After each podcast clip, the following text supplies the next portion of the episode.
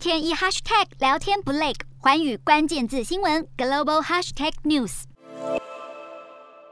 台湾 NGO 工作者李明哲五年前在中国被逮捕，以颠覆国家政权罪判刑五年，是首位以此罪名入狱的台湾人。如今已服刑期满，获释返台，结束在中国五年的牢狱生活。除了李明哲，继续仍有多名在中国被指控间谍、持续被关押的台湾人，被捕理由及服刑状况依旧不明。今天的国际新闻评论要来谈谈中国以各种名义抓捕台湾民众的用意为何？台湾又该怎么看待李明哲事件？李明哲在在二零一七年三月中自澳门入境中国拜访朋友，在入境时便对外失联。当时中国官方对外表示，李明哲涉嫌危害国家安全活动被扣留，之后便以颠覆国家政权罪遭起诉。同年的九月中旬，李明哲被指认罪。最终在十一月底宣判，需服刑五年，并褫夺政治权利两年。李明哲在放弃上诉后，在中国监狱度过一千八百多天的日子，期间国际人权组织持续展开救援，直到他服刑期满获释。李明哲回到自由民主的台湾，过去五年在独裁专制的中国被关押在牢，外界都相当好奇李明哲对当时身陷囹圄的看法。当然，中国会以危害国家安全理由来抓捕李明哲，甚至处以五年的有期徒刑，无非。是要借此来制造杀鸡儆猴的效果，以警示台湾不得抹黑中共政权，以及那些意图改变中国政体的国内民主人士，不要勾结境外势力，踩到中共设下的政治红线。如今释放李明哲也有此用意。其实李明哲被中国官方指控的行为，都是属于思想自由与言论自由的范围。显然，中共不惜违反联合国保护免遭强迫失踪国际公约，就算不具中国公民身份，只要入境中国都。都有被政治抓捕的风险，而国台办以李明哲服完刑期被依法释放的说法，根本不能被视为国家遵循法治，而是有着警告用意。尤其是针对台湾，中共借此告诫不得干涉中国内政，尤其是散播民主意识。李明哲如今已顺利访台，但仍有多名台湾人被中国以莫须有的罪名关押。最为人知的包括蔡金树、施正平、郑宇清、李梦居等学者人士，理由不一，有传闻是因为商业间谍，也有被指控涉。涉及国家安全，甚至以抹黑中国政府作为拘捕理由。纵然各种理由看似荒谬乖诞，但也凸显出中国司法的不透明及不独立，完全是为了专制政权而服务。这一直也是两岸交流的最大风险所在。李明哲在中国不正关押五年，不但在台湾引起舆论讨论，更是受到国际社会的关注。国际特赦组织也不断向中国政府呼吁释放李明哲，而中国以无限上纲的政治理由来做出的不正判决，正好呼应了美国国务院近期。发布的全球人权报告，指指中国政府持续侵害人权，无论是任意抓捕造成行动自由被剥夺，或是切断社会联系蓄意施加了精神处罚。如今释放李明哲访台，都无法为其人权黑记录擦脂抹粉。中国在处置李明哲案件的做法，表面上看似有公开审判，但实际上却是欲盖弥彰。任何入境中国的境外人士都有被任意抓捕的风险，而中共当局却是把非法绑架美化成合法抓捕。再加上中国又缺乏公开透明的司法程序，受到中国司法破坏的案例相当多，需要被救援的人更是来自不同国家。问题是，除了联合国国际 NGO 组织之外，目前国际上仍未有具约束力的人权救援及救济机制，对于中国政治压迫的行径完全没辙。从李明哲的事件来看，中国侵害人权并非个案，更可以说是国家暴力的通案。依此来看，中国近年来有意对外施行长臂管辖权，倘若国际社会没有具体的作为，未来恐怕不只是前往中国会被消失，就连在中国境外的任何地方都可能会面临被绑架送终的风险。恐怕这不只是避免赴中交流或避免搭乘中国注册的班机船舶这么简单，还得建立一套针对中国的避险方案。这对台湾来说相当重要。Hello，大家好，我是环宇新闻记者黄运成。如果你喜欢环宇关键字新闻 Podcast，记得按下追踪以及给我们五星评级，也可以透过赞助支持我们的频道哦。